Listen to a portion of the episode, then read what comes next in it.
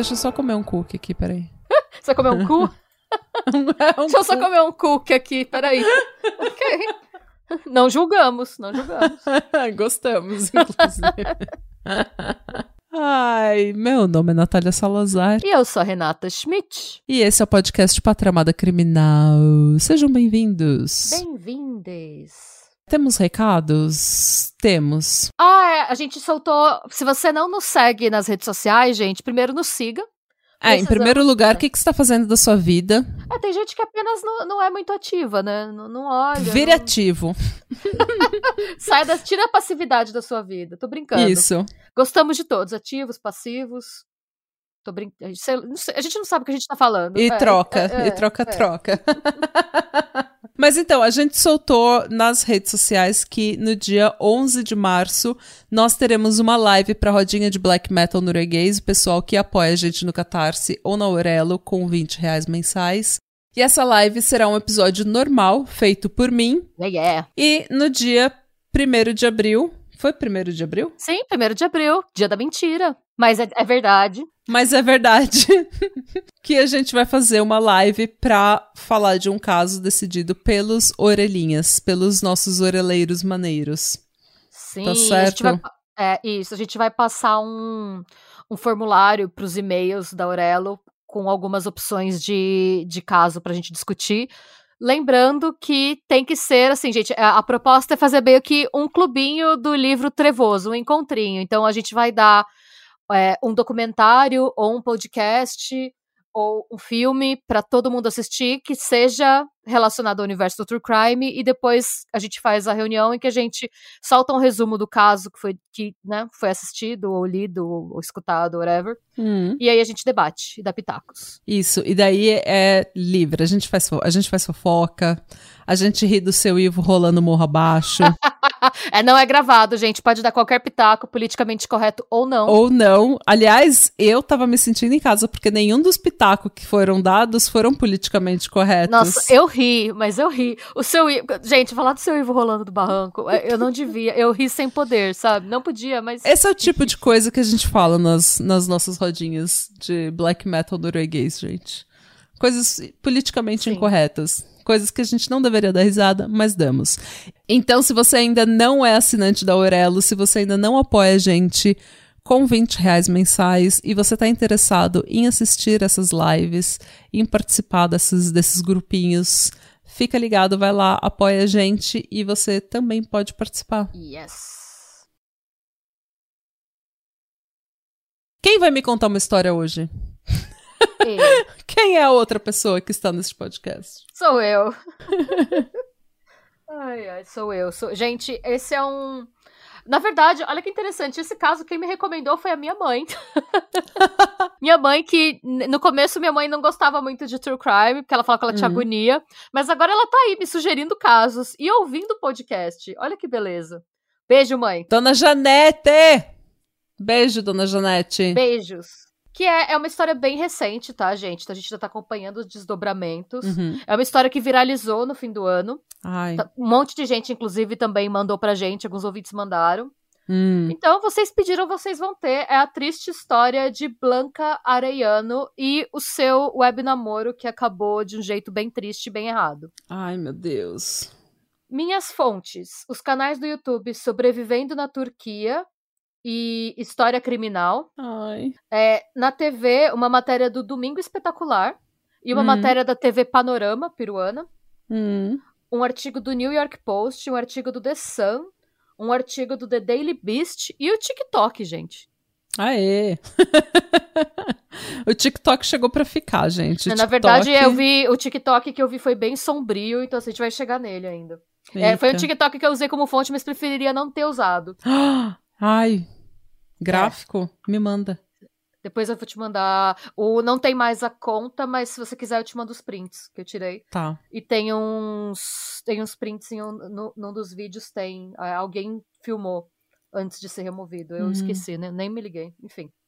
Vamos, vamos contar então. Vamos primeiro falar quem é a Blanca. Hum. A Blanca, ela nasceu no dia 6 de fevereiro de 1971 na cidade do México. Se vocês acompanham o nosso YouTube, a gente fez um caso mexicano ontem, então tá, tá tudo conectado, gente. México. Aí. Hum. México.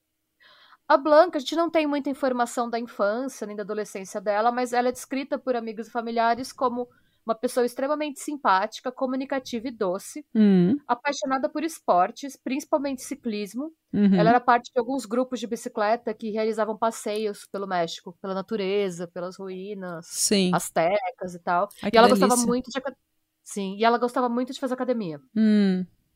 Ela estava sempre treinando, ela colocava como interesses, assim, ela era uma pessoa super ativa.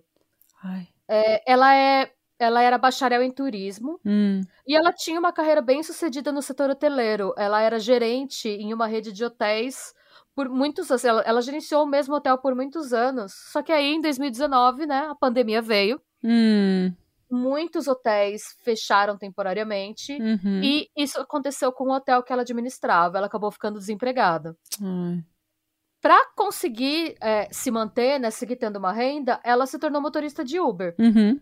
E a- a- no México, né, as restrições decorrentes da pandemia fizeram com que ela precisasse mudar totalmente a rotina dela, porque as academias fecharam. Uhum. E mesmo os passeios de bicicleta com os grupos que ela fazia começaram a ser proibidos pelo governo. As pessoas não Uhum. podiam sair juntas, né? Hum. Como aconteceu no Brasil, aconteceu No na Irlanda, todo, aconteceu é. na Noruega, no mundo todo. E aí ela pensou, bom, eu preciso fazer alguma coisa com os meus dias, não dá pra eu ficar só trabalhando e vindo pra casa.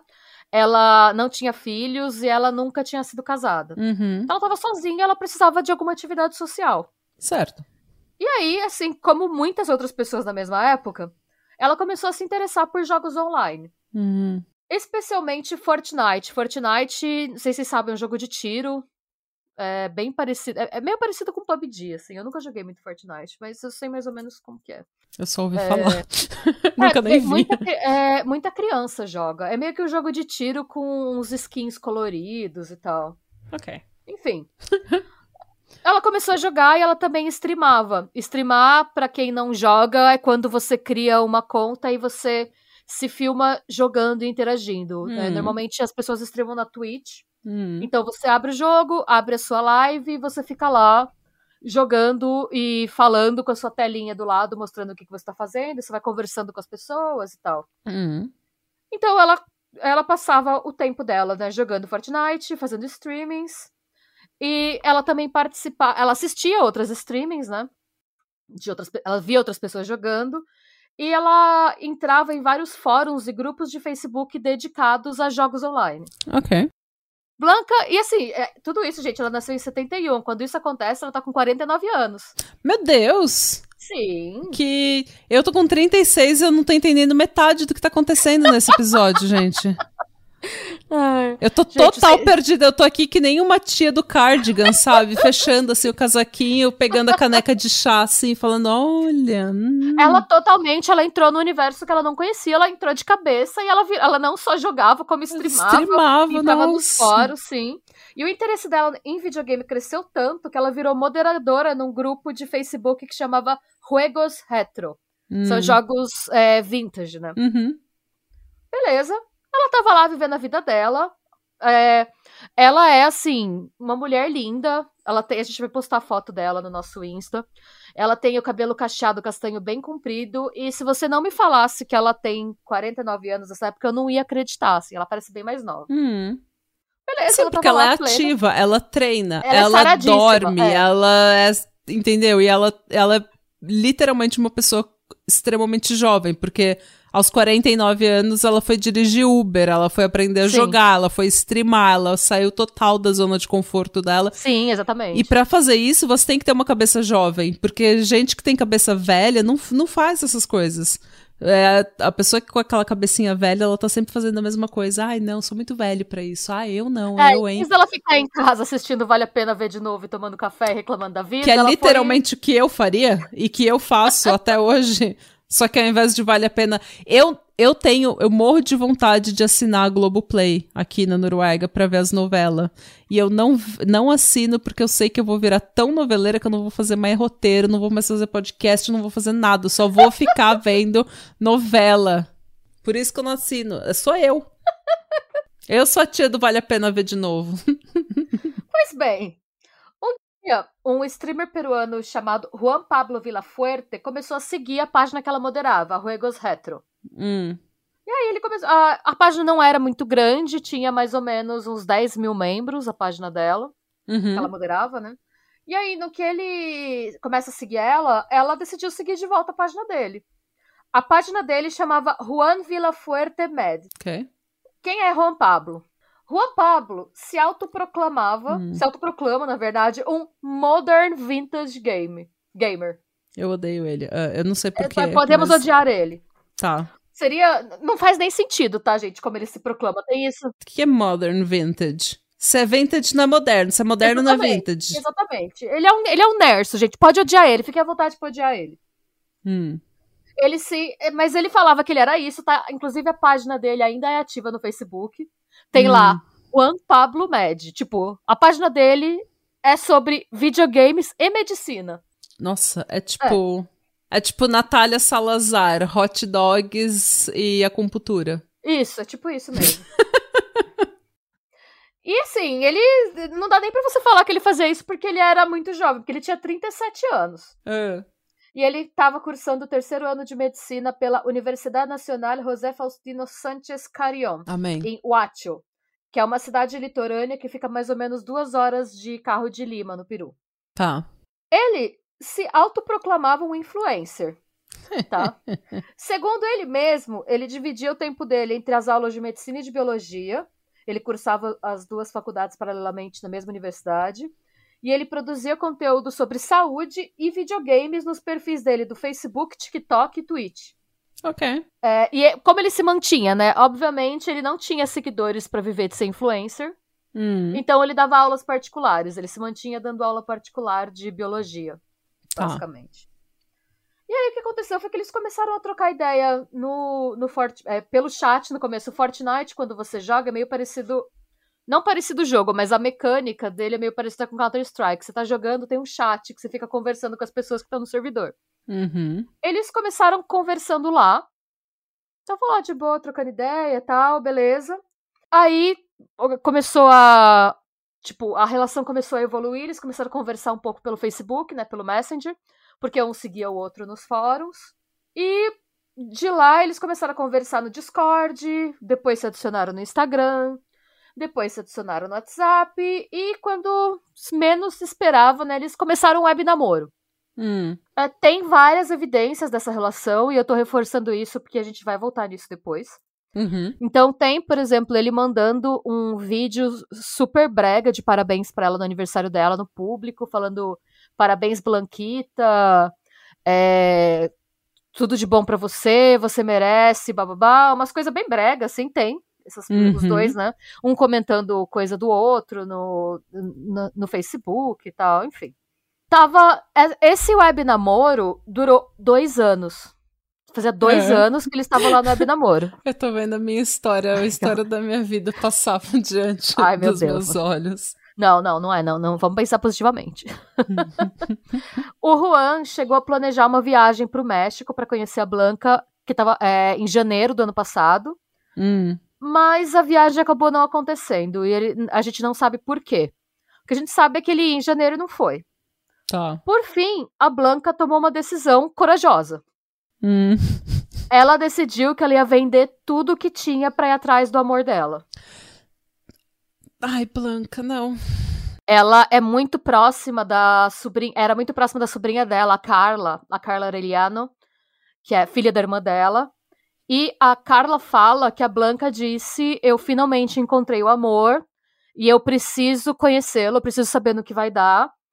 É, e a minha ideia é, como ele não consegue vir pro México, eu, tipo, eu não tô trabalhando, eu tô dirigindo Uber, é, eu não tenho nada, assim, eu sou sozinha, é, eu posso conversar com vocês, né, com a família. Ela tinha muitos amigos, mas ela não tinha um parceiro. Então ela falou, é, e ela com a, com a pandemia e tal, ela ficou muito próxima dos amigos pela internet. Então, ela era membro de um grupo de amigas da escola. Ela tinha, ela Uhum. conversava com a família todo dia. E tal. E ela falou pra Carla: eu vou, eu vou arriscar. Eu acho que eh, não foi por acaso que eu não tô trabalhando com o que com a minha área. É, ele mora numa cidade de praia. É, o peru Vai ter lugar. é lindo, é muito assim, é, eu, tipo, né, eu não vou ter problema em conseguir um emprego num hotel lá Uhum. o mundo tá reabrindo. Eu acho que é um sinal pra eu arriscar e ir, porque eu acho que o meu momento aqui acabou. Não é um sinal. Ela vendeu tudo, ela vendeu o carro, a bicicleta, ela tinha aquelas bike, tipo, pica, sabe essas bike, essas mountain bike, sei, sei, que custa tipo 3 mil dólares a É, bike. Ah. sim, ela tinha uma dessas. É, ela vendeu todos os móveis, ela vendeu eletrônico, enfim, ela vendeu Mano. tudo e ela conseguiu o, é, o equivalente a 100 mil pesos mexicanos, o que em reais dá mais ou menos 37 mil reais. Uhum. É dinheiro, velho. É dinheiro, dinheiro, é dinheiro. velho. Hum. Em 27 de julho do ano passado, 2022, ela fez as malas e viajou. Eu não sei pra vocês, mas a gente tem a impressão de que é perto, por ser tudo tipo América Latina, mas o Peru e o México ficam a, a 3 mil quilômetros de distância. É, Mano, mu- é, é um rolê. é chão. Quantas horas de voo, você sabe? Ela chegou é, no aeroporto Jorge Chaves às 2h45 da manhã do dia seguinte. Nossa senhora. Hum. É. O combinado era, né? Ela desembarcou em Lima e lá o Juan Pablo encontrar com ela e levar ela é, até o apartamento dele de um quarto em Huacho, que era a cidade que ele morava, né? Como eu falei lá no começo, Huacho fica a duas horas de Lima de carro, mais ou menos. Hum. Qual que era o plano dela? Era ficar no, no Peru até janeiro de dois, ah, janeiro desse ano, janeiro de 2023, Hum. período máximo em que ela podia ficar no país como turista. Tá. Se desse tudo certo, porque ela e era uma coisa que ela falava com a Carla, olha, eu tô indo, assim, a gente tá dois anos conversando, é, eu acho que a gente tem tudo a ver, eu gosto muito dele, ele gosta muito de mim, mas é só eu conhecendo ele pra eu saber se, tipo, vai dar Ah. certo, se a gente combina. E aí ela falou, eu vou me dar esses seis meses pra conhecê-lo, Uhum. se der certo, eu, a gente casa, aí eu vou ter o direito de trabalhar aqui, e a gente casando, eu vou correr atrás de alguma coisa pra fazer. Sim. E, tipo, na maioria das vezes, isso dá certo. Na maioria das vezes, quando você faz uma loucura por amor, tipo mudar pra Noruega, dá certo. O não o amor, mas a mudança. Sim. Então, não dá nada de errado. Não, não é uma coisa que a gente deve temer tanto. Às vezes dá tudo certo. Sim. Na maioria das vezes dá tudo certo. Você se vai vira. é, depois a gente vai dar umas dicas de como você faz se você tá numa situação parecida, assim. Hum, É, e aí, o que, que ela combinou? Ela sabia que era um risco que ela tava correndo. hum. E a família dela tava desesperada. Porque você imagina, tipo, a irmã dela, que era um pouco mais velha que ela. Quando tudo isso acontece, a Blanca tá com 51 anos. Hum. Então, assim, eu acho que pra algumas gerações, principalmente pra irmã dela, que era mais velha e que era mais da turma do Vale a Pena Ver de Novo do que de ficar na internet, a Sim. ideia de você ir pra. de você, tipo, atravessar oce- oceanos Hum. pra ir, ir, tipo, abrir mão de tudo na sua vida pra ir morar com alguém que você nunca viu, era uma doideira, assim. Então, Não, pra mim, é, eu tô passando mal de ansiedade, então eu entendo. Eu sou a tia do Vale a Pena Ver de novo. e qual que era o combinado, então? A Carla falou: a gente vai conversar todos os dias. Eu quero saber todo dia o que, que você tá fazendo, se tá tudo bem, Uhum. como é que estão as coisas. Eu quero saber tudo. A gente vai conversar todo dia. Fechou? Fechou, ok. Elas combinaram isso, tudo certo, tanto que ela avisou quando ela estou embarcando, às 2h45 da manhã, ela desembarcou, ela já avisou, cheguei. Uhum. Tava tudo certo, o Juan Pablo foi realmente recebê-la no aeroporto, e nas primeiras semanas estava tudo bem. A Blanca chegou a confidenciar para Carla, numa das ligações, que o relacionamento tinha ultrapassado aquela fase esquisita quando você acabou de conhecer a pessoa, sabe? Uhum. Ela falou que, gente, olha, no começo foi esquisito mesmo, mas é, depois de um tempo conversando, a gente percebeu que a gente tem muita química, tá tudo certo, eu tô mais apaixonada que nunca. Ah. Uhum. Tava tudo bem. E aí, como é, que, como é que era o dia a dia deles, né? Quando o Juan tava na escola ou gravando as streamings dele, a Blanca ficava jogando online e conversando com toda a família dela do México pelo Messenger, pelo Discord e pelo WhatsApp. Hum. Quando ele tava de folga, ele levava ela para conhecer pontos turísticos da cidade, eles iam pra praia. Ele levava ela para conhecer em volta, assim. E tava tudo certo. Essa rotina se manteve pelos próximos quatro meses. E o que tudo indica, tava tudo ótimo. É, ela parecia super feliz. Ela tava, inclusive, fazendo amizade com os vizinhos. Tava Uhum. tudo certo. Aí, no dia 6 de novembro, é, ela faz uma streaming de jogo, como ela sempre fazia, quando ela, tipo, tava com tempo e tal, né? Fez uma streaming, jogou, conversou com algumas pessoas. E essa última streaming de Fortnite que ela fez no dia 6 foi o... a última vez que ela foi vista com vida. Ai, não. No dia 7, que era um domingo, a Carla ficou preocupada porque ela não recebeu nenhuma mensagem da Blanca. Hum. E ela estranhou, porque ela falou: a gente tinha que se ligar todos os dias. Cara, é isso que a gente falou no episódio passado também da Arpana, que ela falava com a família dela todo santo dia na Uhum. Índia. E daí eu fico imaginando, se você é aquele familiar e você tem uma pessoa que tá num outro país, um oceano de distância, e você se fala todo santo dia e de repente aquela pessoa fica muda. O desespero que aquilo deve dar, porque você não É. pode fazer absolutamente nada. Sim. É, é isso mesmo. O vazio, sabe? A impotência que aquilo. Ai, meu Deus. É. E assim, em quatro meses elas se falavam todo dia. Hum, E, infelizmente, e essa é uma coisa que a gente tem que mencionar, que se for acontecer com alguém, isso não foi um erro que a Blanca cometeu. A Blanca nunca chegou a passar o endereço exato da casa do Juan Pablo em Huacho. ok. E assim, gente, se vocês estiverem em um web namoro e vocês, tipo, estiver, forem encontrar alguém forem ficar na casa da pessoa, sempre passem o endereço e um telefone fixo ou celular de onde vocês vão ficar. Vocês passam o endereço, vocês passam o comércio local Sim. pra pessoa ver no Google Maps onde é que fica tudo direitinho pra pessoa poder ligar. Você passa o endereço da emergência no país. Você manda foto da casa, você manda foto da pessoa, onde a pessoa trabalha, onde a pessoa estuda, você passa tudo. Sim. Tudo para suas amigas, tudo para sua família, você passa tudo. As únicas informações que a Carla tinha era que o apartamento ficava a 15 minutos a pé da praia, que o apartamento era próximo de um mercado e o apartamento era próximo da universidade que o Juan Pablo frequentava. Ela sabia disso. Mano. E aí ela ficou preocupada, fazia só um dia, mas ela estava preocupada, ela queria conversar. E aí o que, que ela fez? Ela decidiu mandar mensagem pro Juan Pablo Hum, pra saber se estava tudo bem.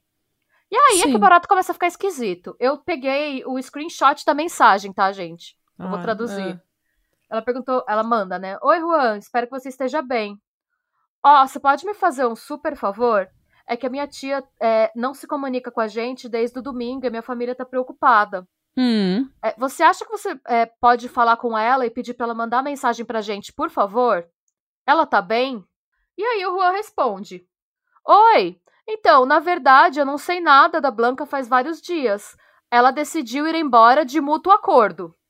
Eu não podia dar a ela a vida que ela queria. E bom, em poucas palavras, ela ficou cansada de mim. Ela foi pra Lima para buscar uma passagem de avião pro México.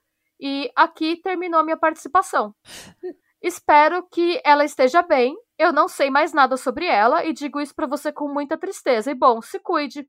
Espero que ela chegue bem. Tenho certeza que o chip dela deve ter parado de funcionar ou que ela tá sem bateria. Enfim, até mais, Carla. Ela tinha falado com a família no domingo. Como que ele não vê ela há vários dias? Ela não teria Exato. comentado nada disso com a família? Pois tipo, é. tô indo pra Lima de mala e cuia porque Pois eu não é. sei, eu não tenho onde ficar porque a gente brigou. Essa mensagem não fazia o menor sentido por isso. Hum, Porque ela, ela tinha sido vista por um monte de gente fazendo streaming da casa dele dele. na véspera. Outra coisa, a Blanca em nenhum momento falou de nenhum problema no relacionamento, em nenhum momento ela falou que ela cogitava voltar pro México, muito pelo contrário. Ela tava cada vez mais certa do que ela tinha escolhido fazer. Oh, meu Deus. É, e aí a Carla, que é gente como a gente, não se deu por vencida.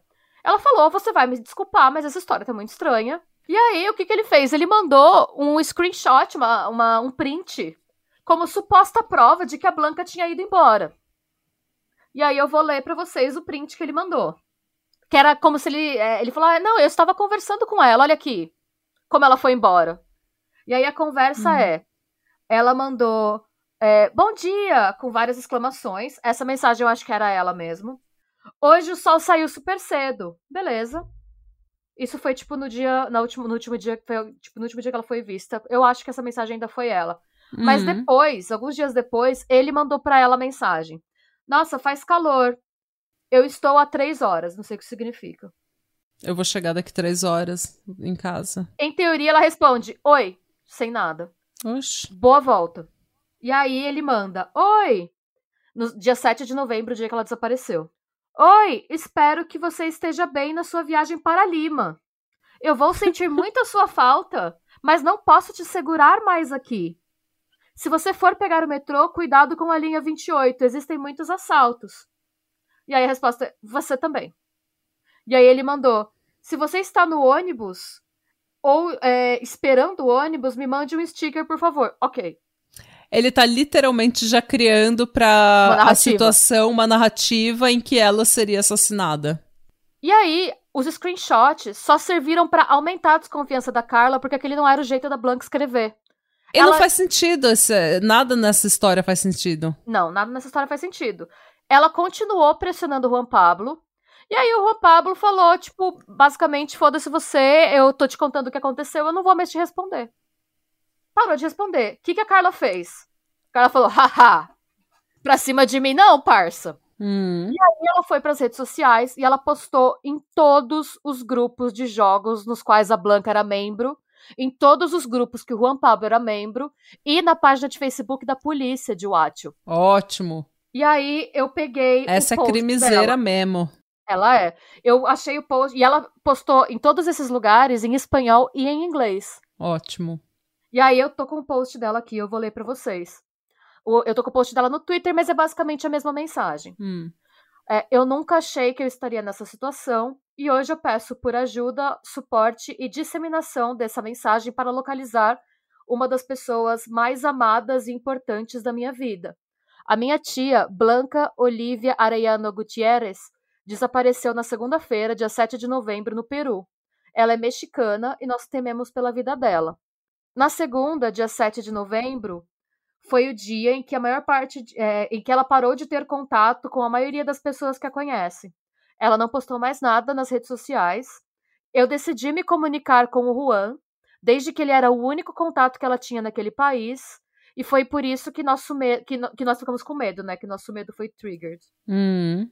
E aí, várias pessoas. E aí ela comentou. É, no Twitter ela só pôs isso, porque eu acho que era o tempo da limite da mensagem.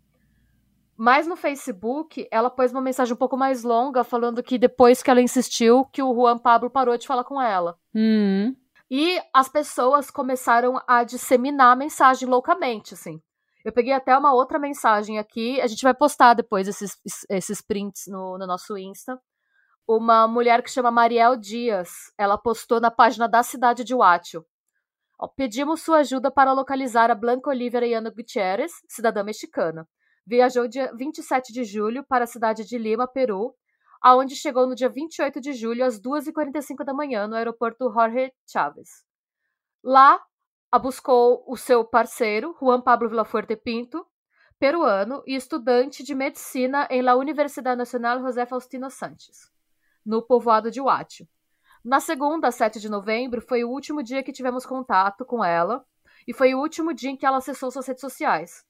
Só temos seu número mexicano. O telefone peruano o comprou Juan Pablo. E ninguém tem o número é, nem é, informações sobre onde ela está localizada. Eu estou hum. citando um pouco, eu estou traduzindo na hora. Hum. Sabemos que ela vivia a 15 minutos da praia e muito perto da universidade de um mercado. Ao entrarmos em contato com Juan Pablo, comentou que ela tinha voltado para Lima para voltar para o México no domingo, dia 6 de novembro. Cabe ressaltar que nem os seus familiares nem os seus amigos corroboram essa informação. Uhum. Blanca não disse essas coisas para ninguém. Juan Pablo Villafuerte não nos deu o endereço nem o número de celular e fechou suas redes sociais. E é um filho da puta. Esse Juan Pablo, ele tem. Ele é a cara do Topodídio. ele tem cara de rato e ele tem, ele tem caráter ele tem de rato. Nossa, eu tenho ódio desse homem. E calma que piora. Sabe por quê? Ah. Quando ele viu, porque um monte de gente começou a mandar mensagem para ele direto. Claro. Porque eles conheciam muita gente da comunidade de jogos do Peru. É, muita gente conhecia, porque, gente, são dois anos. Hum. Tipo, não é uma coisa de, tipo, um mês jogando. Um monte de gente começou a marcar ele, porque viu o post da cidade, começou a marcar ele no post, e começou a mandar mensagem pra ele. Uhum. Ele ficou puto. Aí, olha o que ele comentou nesse post que eu acabei de ler pra vocês. Oi, em primeiro lugar, eu não era namorado dela.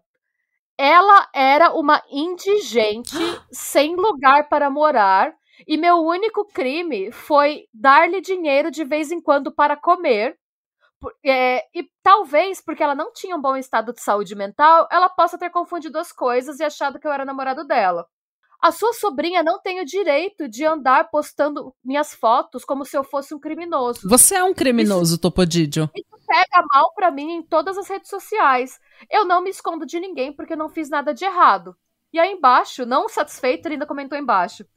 As redes sociais é, não são a polícia. O que está acontecendo com este país? Essa é uma notícia falsa. Os autores podem ser denunciados.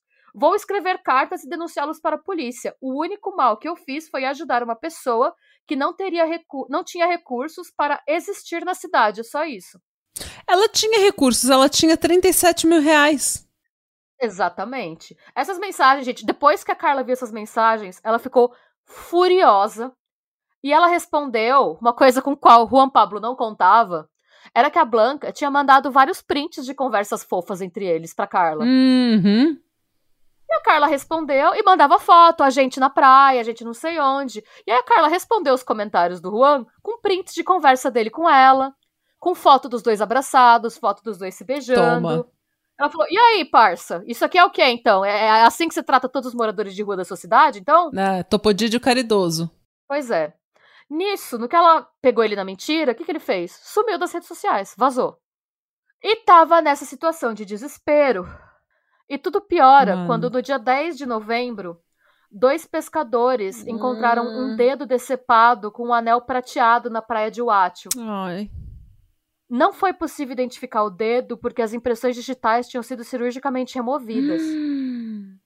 Mas o anel era idêntico ao anel com o qual a Blanca tinha saído do México, com a diferença de que a pedra preciosa do anel tinha sido removida. Mano, E calma que piora.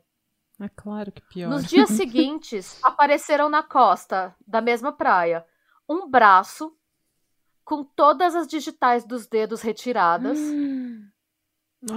um torso e uma cabeça que não estava reconhecível porque o rosto tinha sido cirurgicamente removido.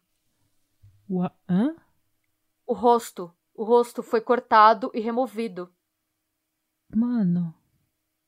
Mano, Outro como detalhe. que... É. O torso não tinha nenhum órgão dentro. Mano. É. Eu não sei o que falar, eu tô...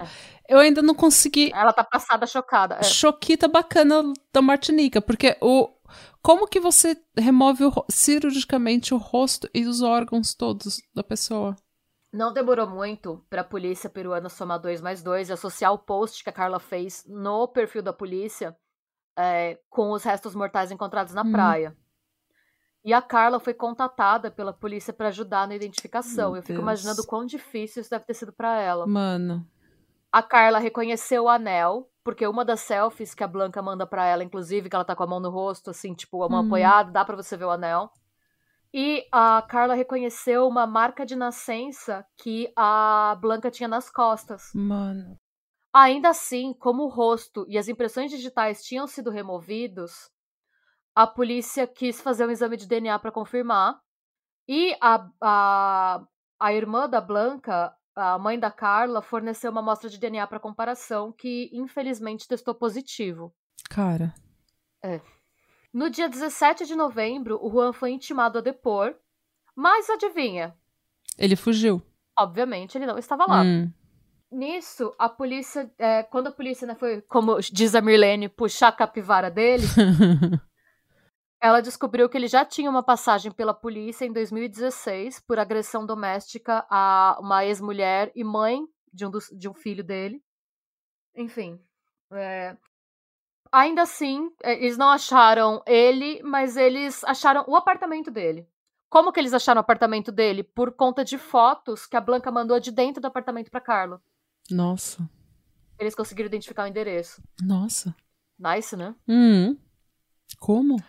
Quando você manda uma foto, você consegue pegar cada foto tem o endereço de onde ela foi tirada, né, hoje em dia. Ah, é verdade.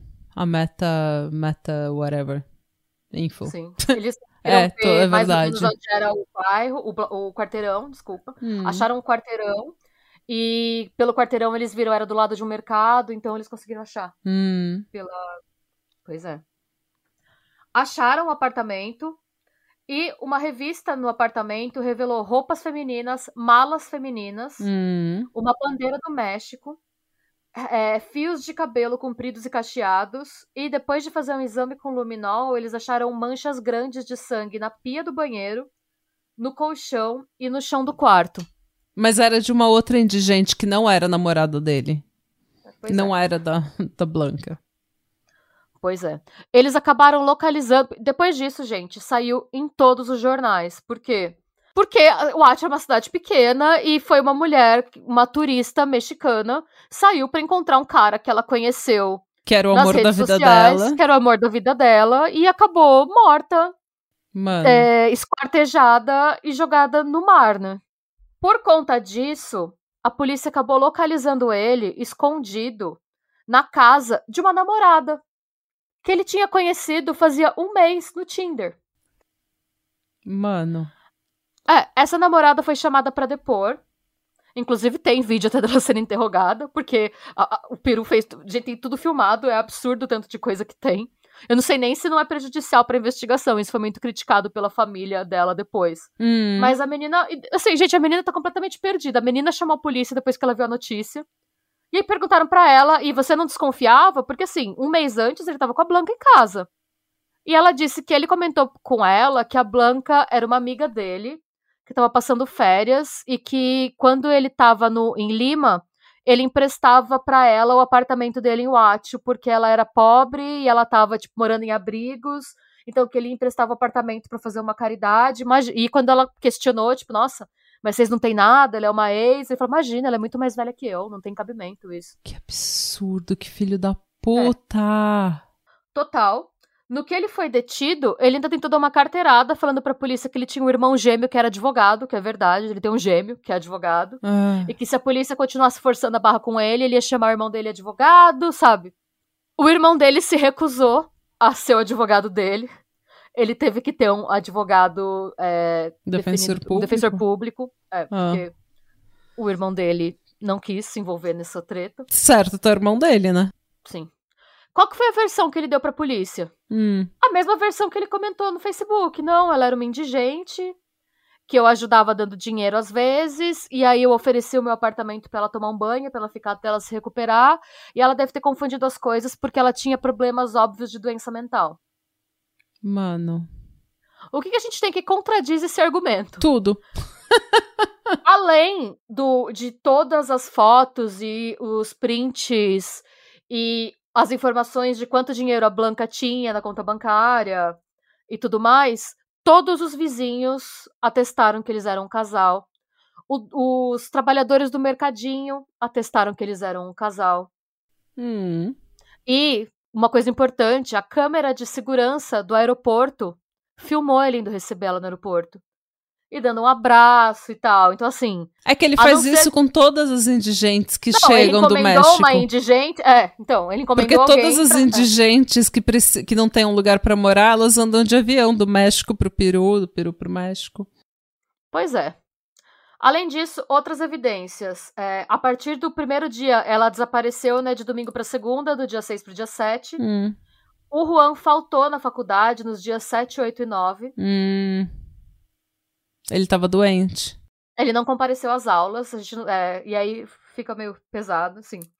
Além disso, qual- é, ele foi visto no mercadinho com um colega comprando oito sacos de lixo pretos grandes. Mano. É. O pior de tudo é que ele ainda é tão burro. Graças a Deus que ele é burro, assim, porque daí ele foi pego. Mas ele é tão burro que ele vai no mercadinho que é do lado da casa dele pra comprar saco de lixo grande. Calma que piora, vai ficar mais absurdo ainda. Hum. Ele comprou oito sacos de lixo grande, um pacote de bolacha e dois maços de cigarro. Uhum. No, o amigo dele, eu não vou dar o nome porque o amigo dele chegou a ser é, questionado, mas na real, o amigo dele foi identificado por todo mundo e pelas câmeras de segurança como estando tão bêbado que ele mal sabia o que estava acontecendo. Eita. Era só um parça bêbado que se meteu no rolê sem. Pelo nível de álcool no sangue dele, pelo que eles viram, ele aparentemente não teria condição de ajudar com nada. No dia 7, ele foi também. é, os registros do cartão dele mostram que ele foi em outra loja comprar produtos de limpeza pesados. Ok. Pois é. Tem uma informação que é, é- é circunstancial, mas é relevante. O, a, a faculdade que ele faz, né, é, ela tem um canal que dá no mar. Ai. Além disso, ele é, né, ele tá no terceiro ano de medicina quando isso acontece Sim. e o, o rosto e as impressões digitais foram retiradas por alguém que tinha, uma, que tinha técnica. A técnica de levantamento de pele do rosto só poderia ter sido feita por alguém que tivesse conhecimento prévio de medicina. Claro.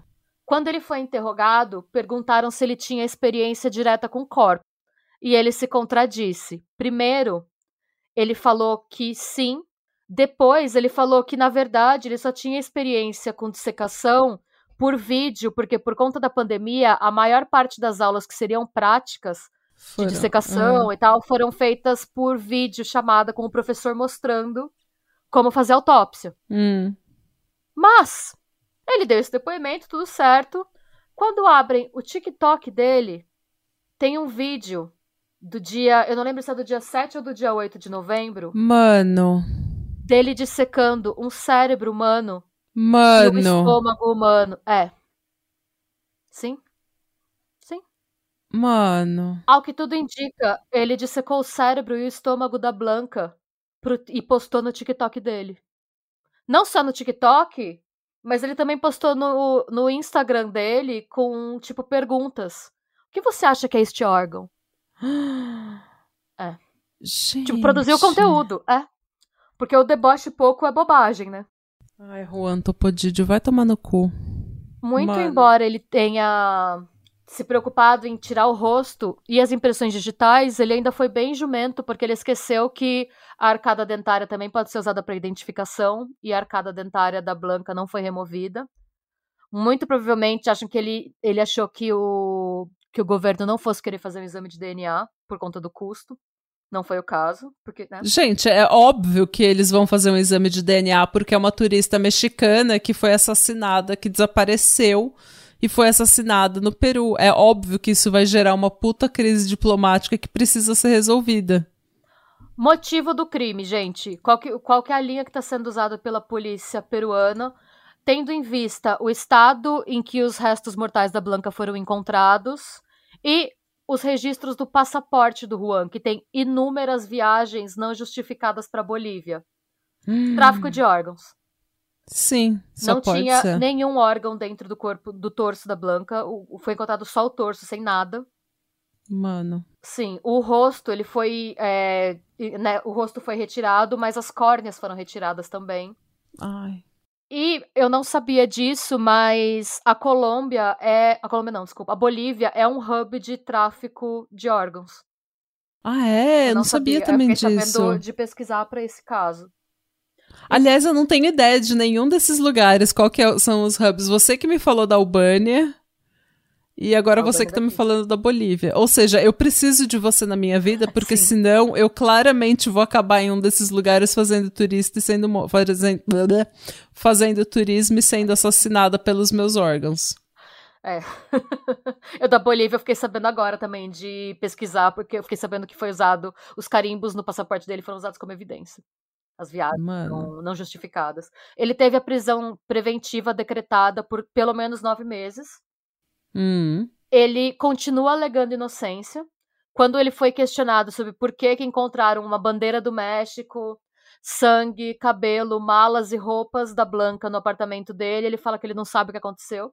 Ele segue falando que ela era uma indigente que ele ajudou. Desde que ele foi preso, ele já tentou se suicidar duas vezes e, e não conseguiu. Eu acho que porque ele não queria se matar mesmo, foi só pra fazer um showzinho pra falar que ele tá sendo psicologicamente abalado pela cadeia. Porque ele tem conhecimento de medicina o suficiente pra arrancar o rosto de uma pessoa. Se ele quisesse se matar, ele teria conseguido. Mano. E ele diz que ser injustamente acusado acabou com a minha vida. Ai, tadinho de você, Juan. Sabe uma coisa que acaba com a vida das pessoas? Ter os órgãos delas removidos. O, a linha da polícia agora, qual que é? Eles estão querendo investigar se mais algum turista sumiu. Uhum.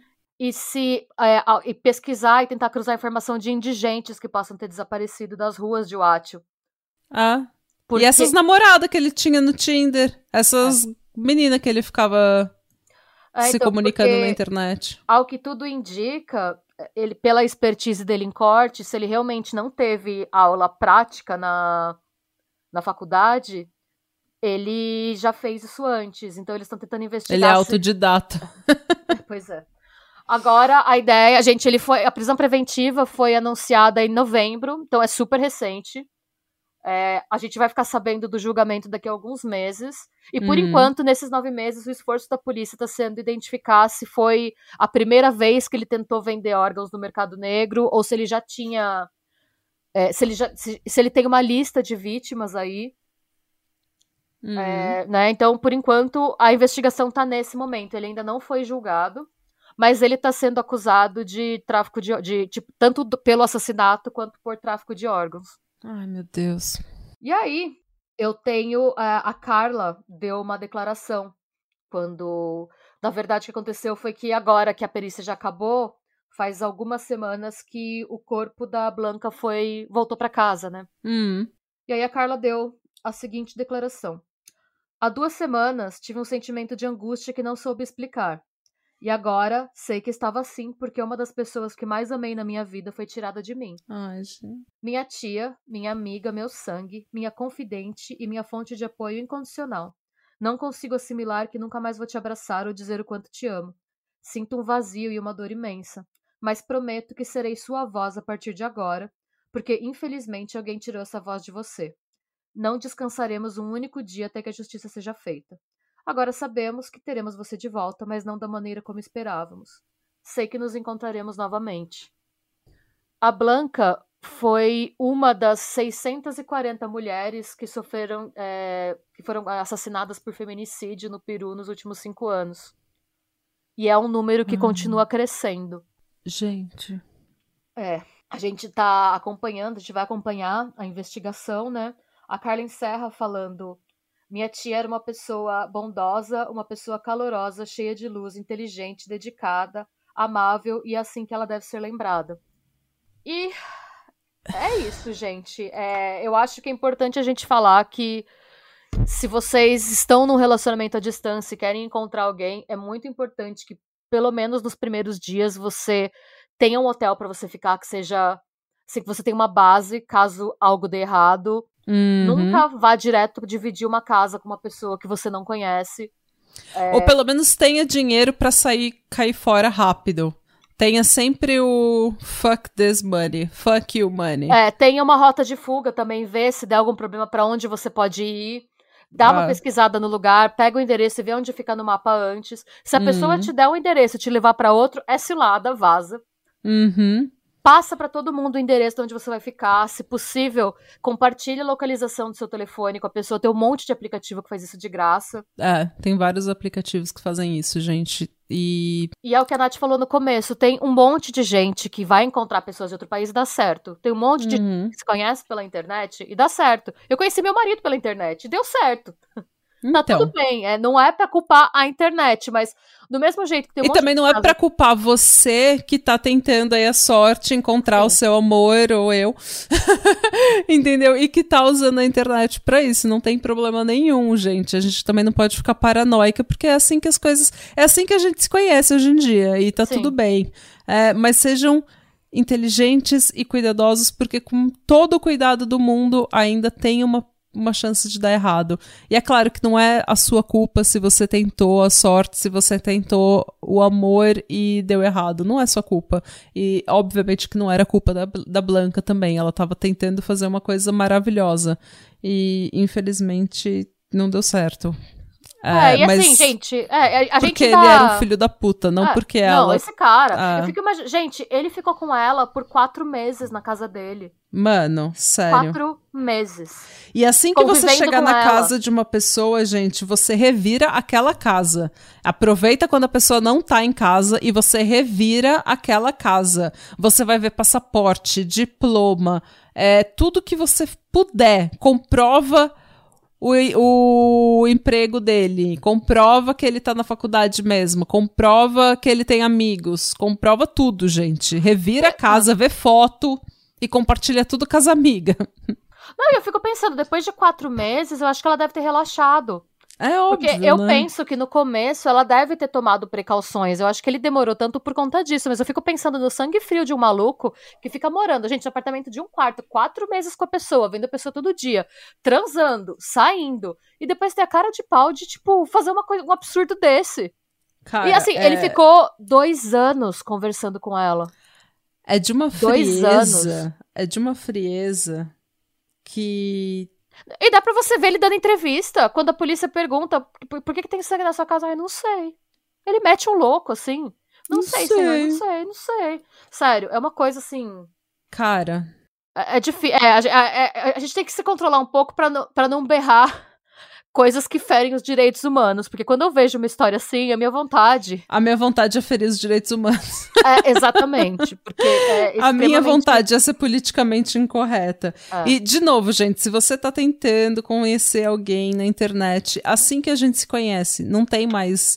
É, é assim que a gente se conhece, é assim que o mundo se conhece, é assim que a gente faz amigos, é assim que. É. Eu fiz a, uma das minhas melhores amigas do mundo pela internet e hoje em dia ela é minha podcaster favorita.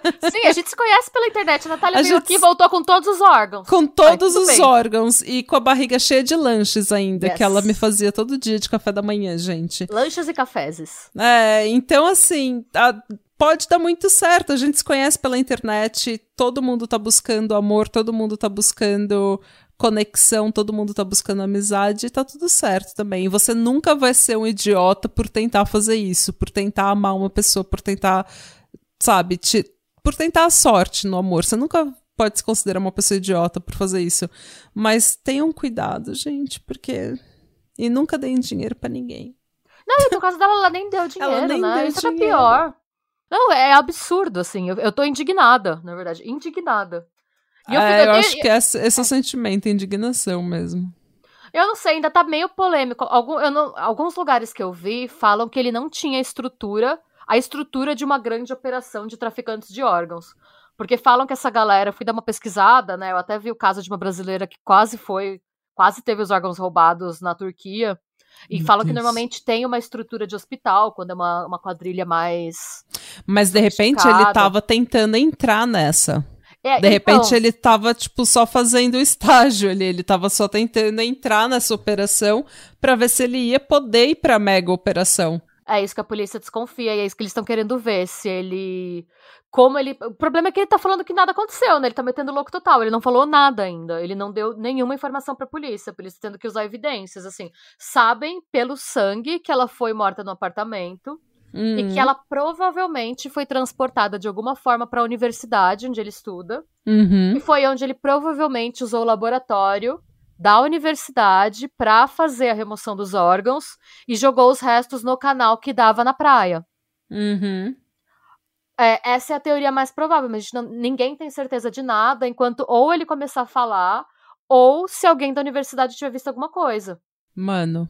É, tem, é, é bem complicado. E aí, se ele levou ela pra universidade, ele, ele deve ter tido ajuda- de alguém pra entrar, porque você não entra pra, tipo, levando, tipo, um, um corpo num saco de lixo. É Tem claro. várias perguntas que ainda não foram respondidas. Ou será que ele fez a operação toda no apartamento mesmo e só levou os órgãos pra refrigerar na universidade? Não se sabe. Mas ele chegou a fazer autópsia de dois e postar no TikTok, né?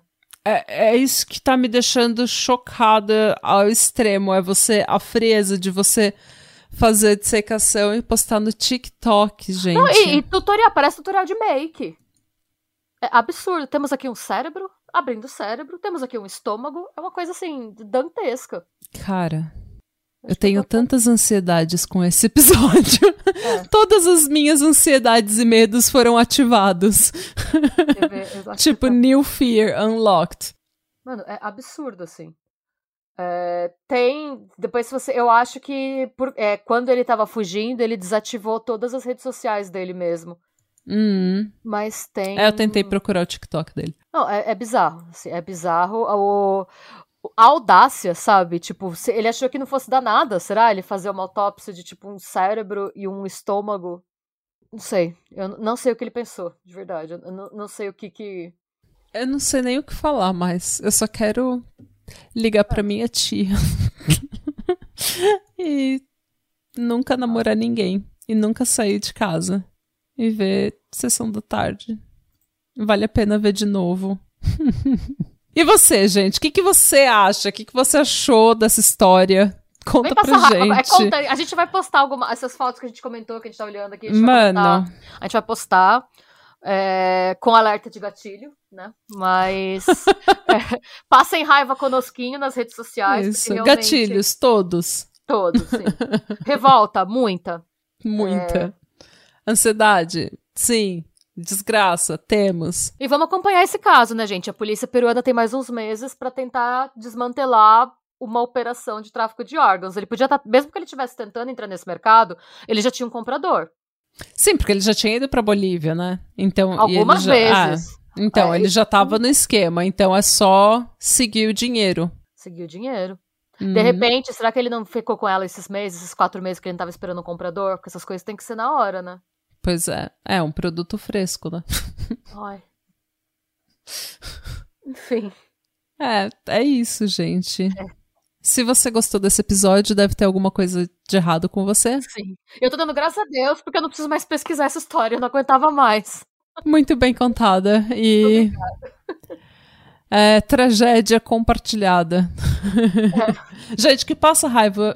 É, gente que passa raiva unida permanece unida. Sim. Hum. E é isso, gente. Se você gostou desse episódio, segue a gente nas redes sociais, manda um review pra gente no iTunes, apoia a gente na Aurelo e saiba que para episódios inéditos todos os domingos tem o nosso canal no YouTube.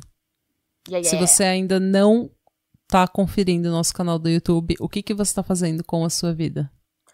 Segue a gente lá, Fica gente. Fica a reflexão, sério. A gente tem muito mais ouvinte aqui no podcast do que no YouTube Sim. e eu acho isso um crime. Um crime. Esse é o verdadeiro crime desse episódio. gente, segue a gente lá. Você pode nem gostar muito do YouTube, só de você seguir já ajuda nós. Sabe? Já ajuda Aquela... para um caralho, gente. E é de graça, você não e paga é de nada. graça. Isso. E a gente nem tá falando para você criar 30 contas no, no Gmail e seguir a gente. Mas se você não. fizer isso ah. também, a gente não vai reclamar. Isso também não é crime. isso também não é crime. Crime é você namorar uma pessoa por dois anos e depois retirar os órgãos dela. E a gente não tá pedindo nem para vocês fazerem isso. Então eu acho que a gente merece o seu like. Sim. Ai, gente, tá tarde. Eu tô ansiosa. Sim. A história Ai, foi muito desculpa. bem contada. desculpa por te dar gatilhos. gatilhos todos. Mas tá todos. tá tudo bem, gente. Boa semana para vocês e a gente se vê. Até mais. Beijos. Até mais ver. Busque conhecimentos. E sejam bons. Não retire os órgãos de ninguém. Não. Nunca. Nunquinha.